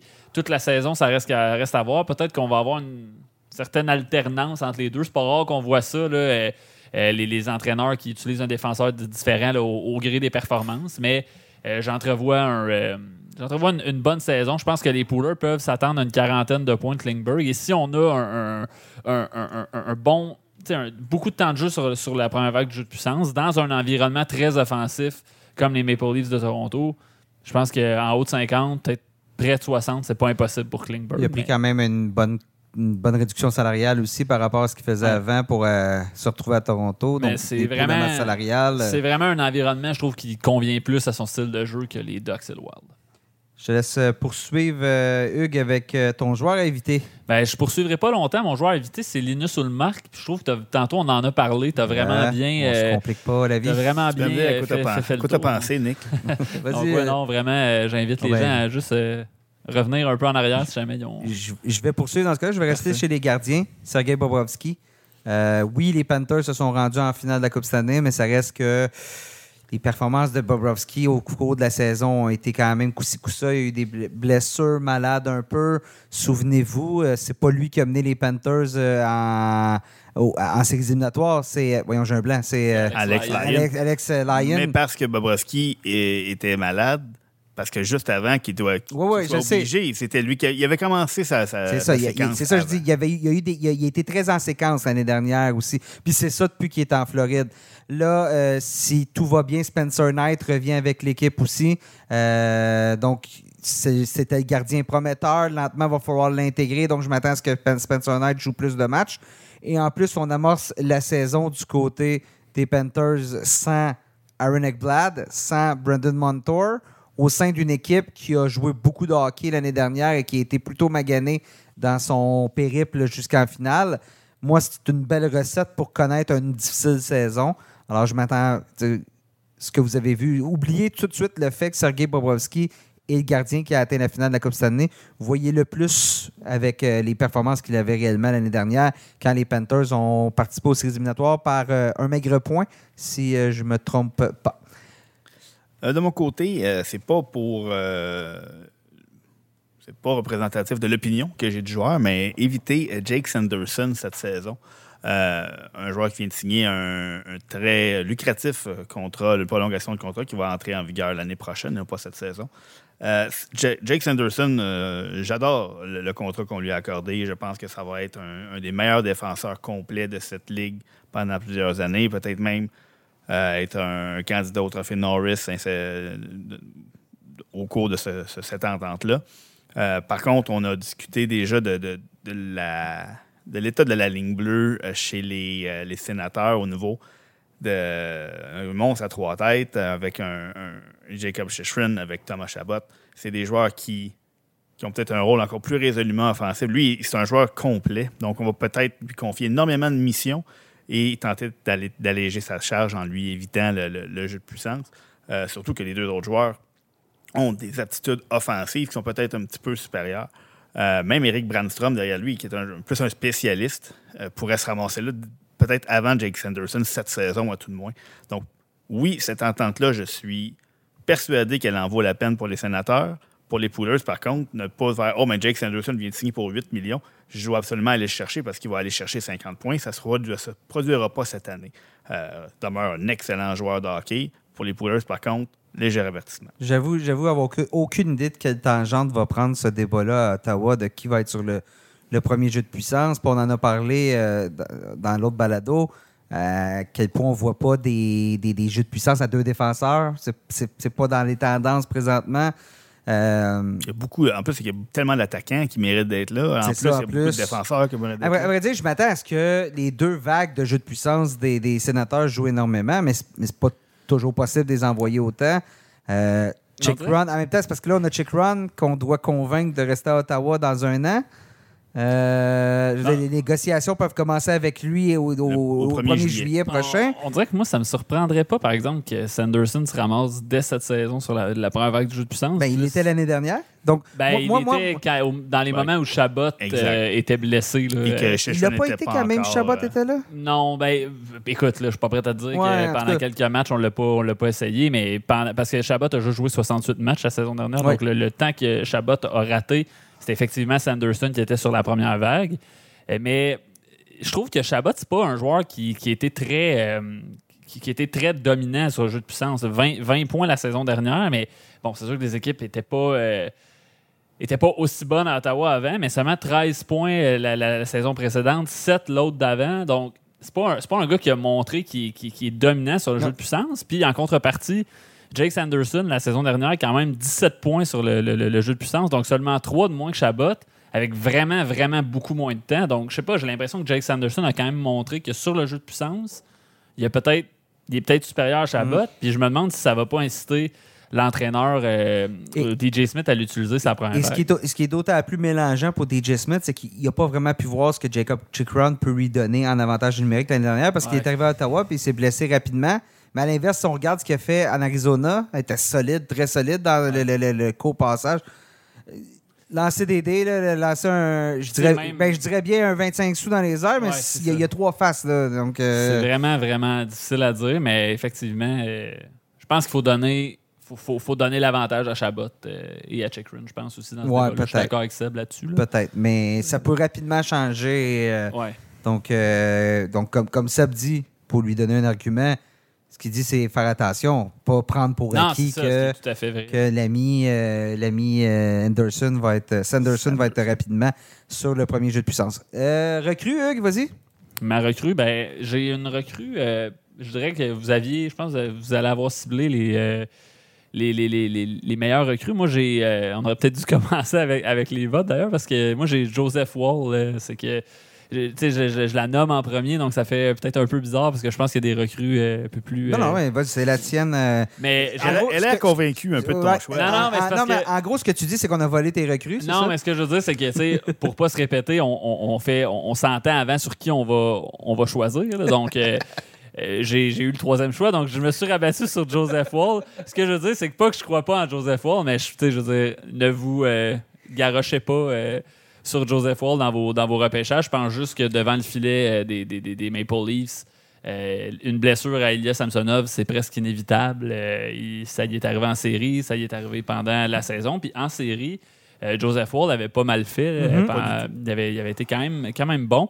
Donc, je pense pas qu'il va supplanter euh, Ilya Samsonov. Euh, Ilya Samsonov, qui est une très bonne. Tu l'as même mis dans ton top 7 que tu as nommé tantôt, je crois. T'as pu il est huitième choix. Ah, ben, en tout cas, je croyais que tu l'avais. euh, Ben, je l'ai, je l'ai. tu l'as- tu bien placé. donc, Avec, euh, avec le type de saison que je m'attends des Maple Leafs, effectivement, s'il est le moindrement là 85% du temps, Puis- Samsonov devrait avoir Mais une bonne parce On est a saison. même tous d'accord que ce serait Joseph Wall qui serait appelé à, à prendre le relais que Martin Jones, qui a Ben, été euh, embauché comme, euh, je comme pense- pas les assurances. Ouais. Je pense que oui, exactement. À un moment donné, il faut que tu prépares la suite. Là. Si je me trompe pas, je crois que. Vous me corrigerez si je me trompe, là, je, je lance ça vraiment euh, euh, rapidement, mais je pense que Joseph Wall euh, doit passer par le balotage. Oui, il a 25 ans. S'il veut être retourné dans la Ligue américaine, donc qui on veut perdre entre Joseph Wall ou Martin Jones, je pense que la. et- la- et Jones, malgré sa fiche l'année dernière, ses performances, là, on gagnait, les, les Kraken gagnaient en dépit de Martin Jones. C'est ça, exactement. Donc, euh, ouais, je me dis que au balotage, au moment d'une blessure à, à Ilya Samsonov, surveiller ça, ça peut être une option euh, payante pendant, pendant. Ou si vous êtes déjà un propriétaire d'Elias Samsonov et que vous voulez Oui. couvrir vos arrières. Oui, effectivement. Vas-y, Seb, euh, ta recommandation? Écoute, on est dans la même équipe, mon cher Hugues. Moi, je vais avec Matthew Nyes, qui a fait ses débuts l'année dernière en, en pleine série éliminatoire euh, et a montré qu'il était, euh, qu'il était, qu'il était à sa place. Et puis, si on parle d'une équipe avec qui on peut prendre un- une petite chance sur un joueur à caractère offensif qui a de bonnes chances de jouer sur les deux premiers trios, c'est bien Toronto. Euh, là, on a on est allé chercher quand même beaucoup de gens. Euh, Tyler Bertuzzi, Max Domi. Euh, par contre, il y a encore l'incertitude. William, euh, William Nylander, est-ce qu'on va jouer une dernière année? Est-ce qu'on va essayer de maximiser le retour? Euh, mais Matthew Nice a de belles chances de faire euh, ses débuts sur un top 6, déjà, déjà très offensif. Euh, va pas, va, va pas aller chercher Connor Bedard en termes de points, mais une recrue qui fait une cinquantaine de points, c'est tout à fait, euh, c'est tout à fait respectable. Donc, euh, avec une équipe qui a la puissance de feu des Maple Leafs, j'y vais avec Matthew Nice. Et dans mon cas, ben, moi aussi, ça va être de surveiller. C'est un gardien. C'est David Levi du côté des Sables de Buffalo. Tout est une question. Lui, il n'a pas passé par le balotage, donc tout est une question de est-ce qu'on le prend comme gardien numéro 1, numéro 2 ou numéro 3 chez les Sabres. On a aussi euh, Eric Comrie et. Euh, Uko You- Pekka Lo- Lokonen. ouais, ben, je, je m'en allais l'appeler UPL. Donc, euh, oui, ouais, ça, ça en est un beau euh, dans le cas de Yuko. Mais euh, donc, donc Levi, c'est de surveiller. Le, le jeune a du potentiel. L'année dernière, avec les Sabres, a joué 7 matchs. C'est pas mal débrouillé, 5 victoires, 2 défaites. Euh, c'est un gardien qui arrive des rangs universitaires, qui a quand même euh, que 21 ans, va avoir 22 ans. Donc, si, parce qu'on s'entend tous, chez les Sabres, les Sabres, c'est une équipe qui est capable de se battre pour une place en séries éliminatoires cette année, qui a une, euh, une attaque qui peut, euh, qui, peut me- qui peut vraiment, qui est remplie de munitions, défensive moyenne. Donc, quand même, garder. Tu sais, en bout de ligne, ça se pourrait que Joseph Wall soit plus payant. Tu parlais, Hugues, puis tu disais, ah, c'est mon troisième choix. Mais ça se pourrait que Joseph Wall soit plus payant que Devin Levi va l'être. Mais si c'est lui qui obtient le poste, ben, à ce moment-là, ça devient une option intéressante. d'après moi, on fait un petit sondage non officiel auprès de nos éditeurs. Je pense que Devon Levi et Matthew Nye sont un peu plus euh, attrayants pour eux, pour les poolers, que, que Joe Wall. euh. Ah, mais On, peut-être. on verra. euh, Peut-être qu'ils vont te remercier à la fin de la saison. Ah, Peut-être, peut-être. ça, je me dis, Ouais. on pourrait faire des sondages avec nos prédictions, puis avoir 100% puis on va se planter pas à peu près. Mm. C'est, c'est aussi ça, la, la- la- la- la magie euh, des poules de hockey. Ouais. On termine tous euh, ces ces deux épisodes de, de pool de hockey, de Special Poolers, avec la section métropolitaine. Même, euh, même euh, exercice. Hugues, je te lance ta valeur sûre. Ben, c'est le défenseur Zach Wierenski qui euh, a vu sa saison être raccourcie, euh, sa dernière saison être raccourcie par une blessure, euh, mais avait quand même amassé 8 points en 13 matchs. Pour moi, euh, c'est un défenseur capable d'amasser euh, une cinquantaine de points par saison. Donc, encore dans cette optique-là de, de- de- de- de- des défenseurs qui te font gagner ton pool. un défenseur qui fait 50 points, ça vaut. ça vaut un certain, ça vaut un attaquant qui en fait peut-être 60-70 là, parce qu'on on, on a plus de rareté à cette position-là. Euh, J'aime le fait qu'il va avoir la chance, il est en santé, il va avoir la chance de jouer pour la première fois une saison complète euh, avec Johnny Gaudreau. Euh, les, les Blue Jackets ont quand même quelques bons, quelques bons éléments. C'est une équipe qui va être dominante, mais c'est une équipe qui va être capable de marquer. Donc, ouais, Zach Wierenski, qui pour moi est un, une, bo- une bonne option défensive.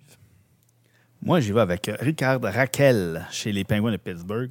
De par le, le fait qu'il est, il est fiable, il est constant, euh, il apporte un apport un peu insoupçonné euh, dans d'autres catégories. Il n'y a que 12 attaquants l'année dernière qui ont fait 60 points, 200 tirs et 100 mises en échec. Et Ricard Raquel était un de ceux-là.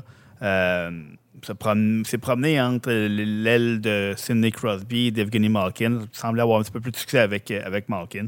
Donc, c'est pas deux euh, mauvaises pas deux mauvais joueurs de centre avec qui évoluer. Donc, Ricard Raquel, pour encore plus si vous êtes dans un pool à catégorie multiple, mais euh, un joueur qui va faire une soixantaine de points euh, au sein d'une équipe qui, qui, chez les Pingouins, on a, on a Crosby, on a Malkin, on a Carlson, on a le on a Gonzo. Euh, Raquel, c'est peut-être pas le premier qui vient à l'esprit des, des poolers, mais une, petite, une petite note à côté de son nom pour, pour s'assurer que vous n'allez pas laisser glisser trop loin. Dans mon cas, ma valeur sûre, c'est Timo Meyer du côté des euh, Devils du New Jersey. Bon, 66 points l'année dernière, peut-être une saison un peu plus calme, mais euh, a changé d'adresse aussi, joué avec les très peu excellents Charges de San Jose avant ça. Donc, euh, moi, pour moi, euh, Timo Meyer, c'est un joueur de 75 points environ. Euh, devrait être très, très bien entouré du côté de- du New Jersey avec euh, Nico Ishier et Dawson Mercer, ou ça va être Jack Hughes. Il ne peut pas se retrouver avec un mauvais centre, un mauvais joueur de centre. Donc, de Meyer, va vraiment avoir toutes les conditions gagnantes pour, euh, pour connaître du succès. Il vient de signer un plus un nouveau contrat avec les Devils. Donc, euh, il est là pour longtemps euh, au New Jersey. On va vouloir vraiment le- lui permettre de connaître du succès. Donc, Meyer, si vous me dites cette année, Meyer va avoir sa meilleure saison en carrière et atteindre 9 points par match, je serais absolument pas, pas du tout surpris. là. Sa meilleure saison, c'est 76 points. Donc, on n'est pas, pas très loin de cela. Je poursuis avec ma surprise. Et euh, il n'y aura pas beaucoup de joueurs qui vont être sélectionnés dans cette équipe-là. Et c'est les, les Flyers de Philadelphie avec le défenseur Cam York. Euh, départ euh, des, de Tony, D'Angelo, vraiment le jeu de puissance, à mon avis, appartient à Cam York euh, du côté, de, du côté du. Ivan Provorov également. Oui, Ivan Provorov aussi, c'est l'autre que je cherchais. Rasmus Ristolainen est encore là, mais je le vois pas du tout. C'est un joueur qui a extrêmement régressé euh, dans le cas de Ristolainen. Donc, Cam York, c'est pas un joueur qui est très vieux, mais déjà a des- commencé à connaître euh, des, du succès.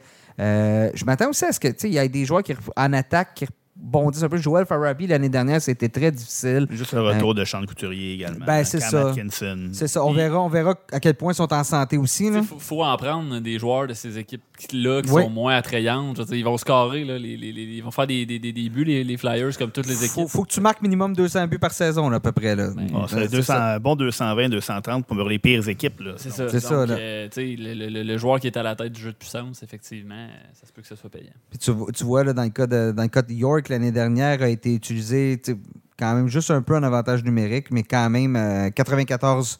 Euh, seulement 94 minutes. Mais bon, après son rappel, 10 20 points en 54 matchs pour un défenseur qui avait commencé la saison dans la Ligue américaine. Moi, j'aime ça. Dans les poules à long terme, c'est un, un joueur qui est à cibler absolument. Hugues? Euh, moi, j'ai. euh, là, on est dans la surprise. Oui, j'ai Rasmus Sandin des Capitals de Washington. L'année dernière, il a, terminé la saison en force avec Washington, 15 points en, en- en 19 matchs après son acquisition des Maple Leafs. Euh, une grosse partie de cette production-là, c'est dû au fait que, euh, en débarquant à Washington, euh, il s'est retrouvé sur la première vague de jeu de puissance alors que John Carlson était blessé. Ce sera évidemment pas le cas cette saison, donc peut-être pas s'attendre à ce qu'il maintienne un rythme qui aurait donné une, saison de, plus de 60 points sur 82 matchs. Mais on en parlait avec Seb, c'est vrai, le fait demeure que c'est pas mal le deuxième meilleur défenseur de, de- cette équipe-là. En tout cas, sur le plan offensif, c'est lui, lui qui est deuxième dans la hiérarchie. Et je veux dire, c'est sûr qu'il va jouer plus, donc c'est sûr qu'il va produire plus. On a juste à regarder son temps de jeu euh, moyen avec les Maple Leafs de Toronto. C'était 17 minutes 59. Puis à partir de son arrivée avec euh, les Capitals, il a joué 22 minutes 59 par match. là. donc, euh, euh, c'est 5 minutes de plus. Là. Euh, On donc- a payé le gros prix pour aller le chercher aussi. et on a payé le gros prix pour aller le chercher en plus. là. donc, euh, tu, tu- c'est assez simple. Plus tu joues, plus tu as de chances de faire des points. Donc, dans le cas de Rasmus Sandin, je pense qu'on peut s'attendre euh, avec assez de certitude à la meilleure saison de sa carrière, évidemment, s'il évite les blessures. Son sommet, son, sommet en carrière, c'est 20 points. Donc, c'est pas, pas, très, pas très difficile à battre. Moi, de mon côté, ce sera euh, un ailier droit qui, euh, qui, va évoluer au sein d'une équipe qui se cherche des ailiers droits depuis toujours et qui, là, je pense, le nouvel entraîneur va lui donner sa chance euh, d'avoir euh, peut-être de meilleurs compagnons de trio. On parle de Capo Caco chez les Rangers de New York. Euh, on sait, bon, le- le- on a Panarin, on a Zimanejad, on a Chris Donc, à Kreider. chaque année, je le mets dans cette catégorie-là. A- C'est sa première année que j'ai posé le faire. Là. On a Vincent Trocheck, mais là, on a un nouvel entraîneur qui. Tu sais, puis on veut dire. Les autres options, c'est Barkley, Goodrow à droite. On est allé chercher Patrick Kent, on est allé chercher Vladimir Tarasenko. On a tout essayé. Euh, mais je pense que euh, Peter Laviolette, qui est réputé pour quand même aider les joueurs sur le volet offensif, partout où il est passé. Euh, Blake Wheeler, je serais pas surpris qu'il qu'on l'utilise euh, pas nécessairement dans le top 6. C'est un joueur qui a vraiment beaucoup ralenti. Euh, donc, de voir un joueur comme Kako Kako, qui est un ailier droit, pour grimper dans la hiérarchie, puis finalement s'établir et puis surprendre avec une saison, là, une belle éclosion. Euh, c'est l'année où ça va se passer, l'année où Nick ne le met pas sur sa liste et que moi, je le mets. C'est c'est cette année. D'abord, ben, dis-moi ton joueur invité. Là. Alors, euh, on a parlé d'équipes qui n'allaient pas compter beaucoup.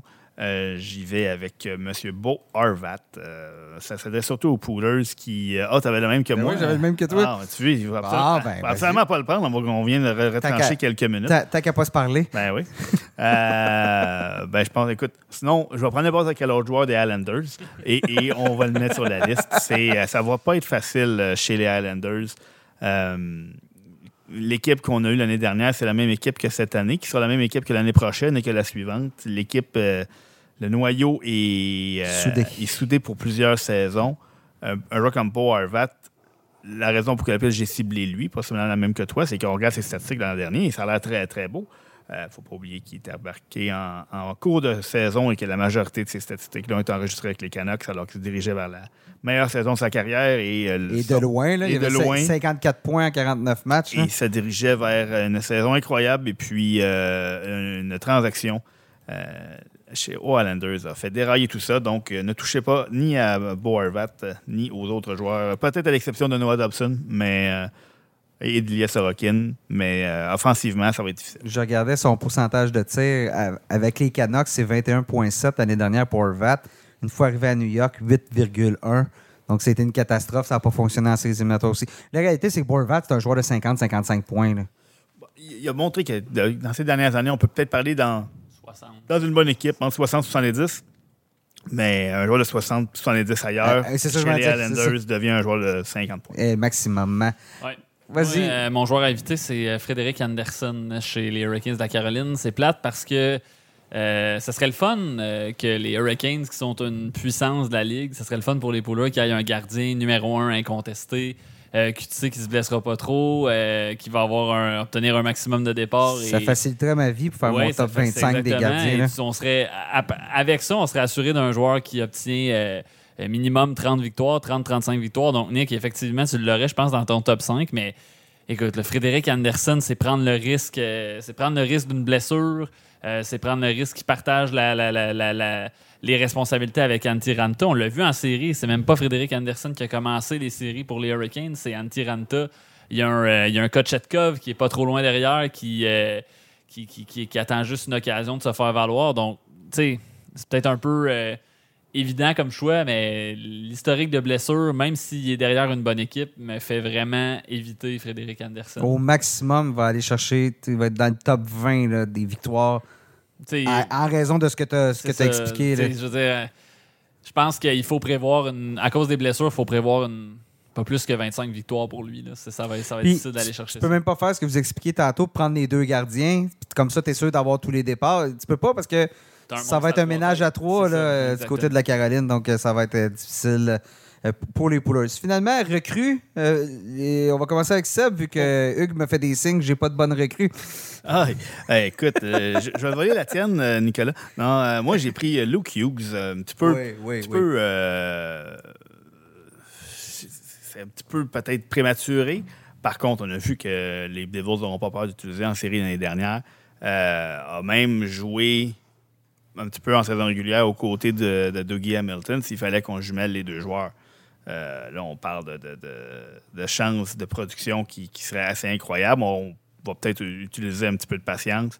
Euh, Moi, je pense qu'il peut être dans la course pour le Calder. Oh, il n'y aurait aucune. euh, C'est dépendant ce que, bon, ce que Bédard va vraiment faire, mais je veux dire, un- par exemple, un 40 points, tu le vois où, Luke Hughes? Ben, c'est tout dépendant de comment on va l'utiliser, Ouais. mais dans les conditions optimales, il pourrait très facilement aller chercher un 40 points, puis un 40 points pour un défenseur, ben oui, effectivement. Versus un 70, par exemple, pour un attaquant. Puis on- pas oublier qu'il est à une blessure à Dougie Hamilton d'être euh, le défenseur offensif numéro un d'une des plus grosses offensives. euh.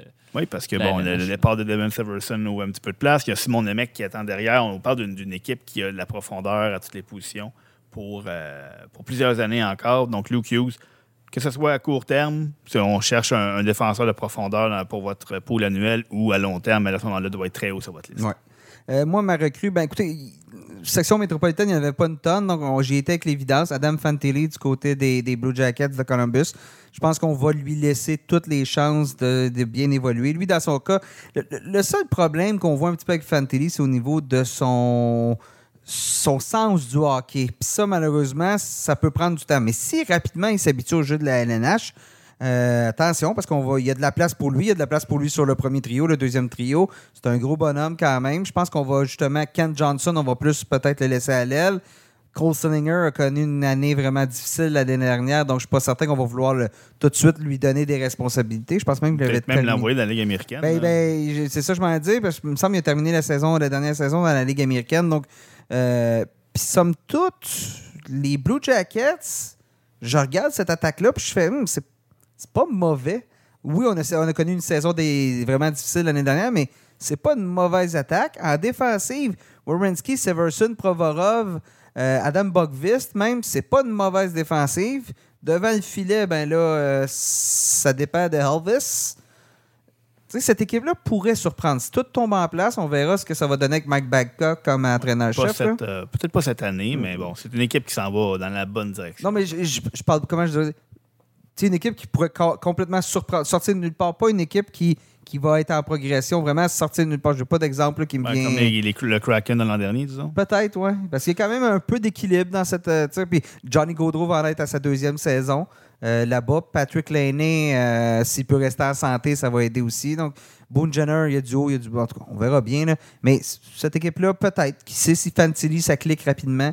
Peut-être que ça peut donner quoi. Hugues, t'as recru? Ben, je pense que vous aviez vraiment ciblé les, les- les deux principales recrues dans, dans Metropolitan. On n'est pas fin avec toi. Hein? Ouais, il y en avait, il y en avait pas beaucoup. euh, Peut-être une petite mention honorable à Tyson Forster Ça, ça chez, les, à arriver en retard aux réunions. chez les Flyers de Philadelphie. Euh, ouais, donc Tyson Forster. euh, je veux dire, c'est quand même un, un- un choix de première ronde des Flyers, un attaquant prometteur. Les Flyers qui sont résolument dans un, dans un, un mouvement jeunesse, une reconstruction. Donc, est-ce que c'est impossible qu'un Tyson Forster connaisse un bon camp, un bon début de saison, se retrouve dans le top 6, peut-être sur la première vague euh, du jeu de puissance? Pas du tout. Donc, euh, je dirais plutôt euh, une recrue à surveiller. Euh, C'est pas un petit bonhomme, je pense. 6 pieds 2 environ. Là. 6 pieds 2, vois-tu, je l'ai. 6 pieds 2, 194 livres l'an dernier. Donc, euh, c'est c'est- c'est- tu sais, c'est un gars qui a, qui a la, la, la, la, La carrure, la carrure de l'emploi. là. Exact. Donc, Ben, c'est euh, c'est de rester en santé. On en parle souvent. Puis, ça- Mhm. et puis lui, un- on parle d'un joueur qui a perdu beaucoup de saisons entières presque en raison de blessures, mais avec son tir. Et effectivement, pour être, euh, pour être surprenant. donc, Quel euh, excellent choix. Peut-être un bon choix de balotage euh, plus tard dans la saison. Ben, tu regardes, tu regardes avec qui on a pris. Je peux, je pas. Hughes, moi, c'est moins certain que Fantilli. Tu me dirais que Forster va faire plus de points que Fantilli. puis Je ne serais pas nécessairement surpris parce que tout est ouvert là-bas à Philadelphie. C'est le temps. Si tu veux obtenir une occasion, si tu veux euh, produire, si tu produis, tu vas te faire rapidement offrir des opportunités. Donc, euh, on, on verra, on verra bien. Messieurs, c'est ce qui met un terme à ce deuxième, cette deuxième partie du balado spécial Poolers euh, de lnh.com. Donc, merci beaucoup d'avoir participé à ce- ces deux épisodes fleuves, disons-le de la sorte, parce que là, j'ai le décompte devant moi, puis on, va- on- on vient de vous offrir au plus de trois heures de, de, de, de, de, de, de- de renseignements, de, de, de, de, de- de leçons, hein, j'ai pas le mot qui met, de conseils, de conseils, voilà. Ouais, plus, pour, que, plus euh, que de leçons, parce qu'on pourrait, euh, pourrait se leur Ouais, faire remettre sur le nez à la fin de Oui, oui, oui, c'est ça, des leçons. Euh, comme, comme on disait quand on était jeune. Appelons on- ça on- trois gars qui jasent de pool de hockey, ça, ça va être parfait. C'est ça, comme on, comme on disait. Puis qui, ont, puis qui feront finir dans la cave de leur propre pool. Ouais. On a fait nos leçons, nos devoirs, on va les faire tantôt. C'est comme Merci, euh, François Pérusse. C'est du François Pérusse euh, qu'on salue s'il est à l'écoute. Euh, Donc, merci, chers auditeurs, d'avoir été à l'écoute. Bien évidemment, si vous voulez, on est disponible partout. Donc, si vous n'avez pas pu écouter, vous avez raté le premier épisode, on est nommé les Apple, Google, Spotify, partout. Faites une recherche la tasse de café LNH. Vous allez nous trouver. Abonnez-vous aussi parce que là, les balados, on va avoir l'aperçu de saison qui va s'en venir dans les prochaines semaines, qui risque d'être un autre balado assez chargé, merci, comme les deux qu'on vient d'avoir. Sébastien, Hugues, merci encore. Merci, merci, Nick. merci, Nick. Merci, Et Hugues. Chers auditeurs, merci beaucoup d'avoir été à l'écoute. On se reparle très bientôt.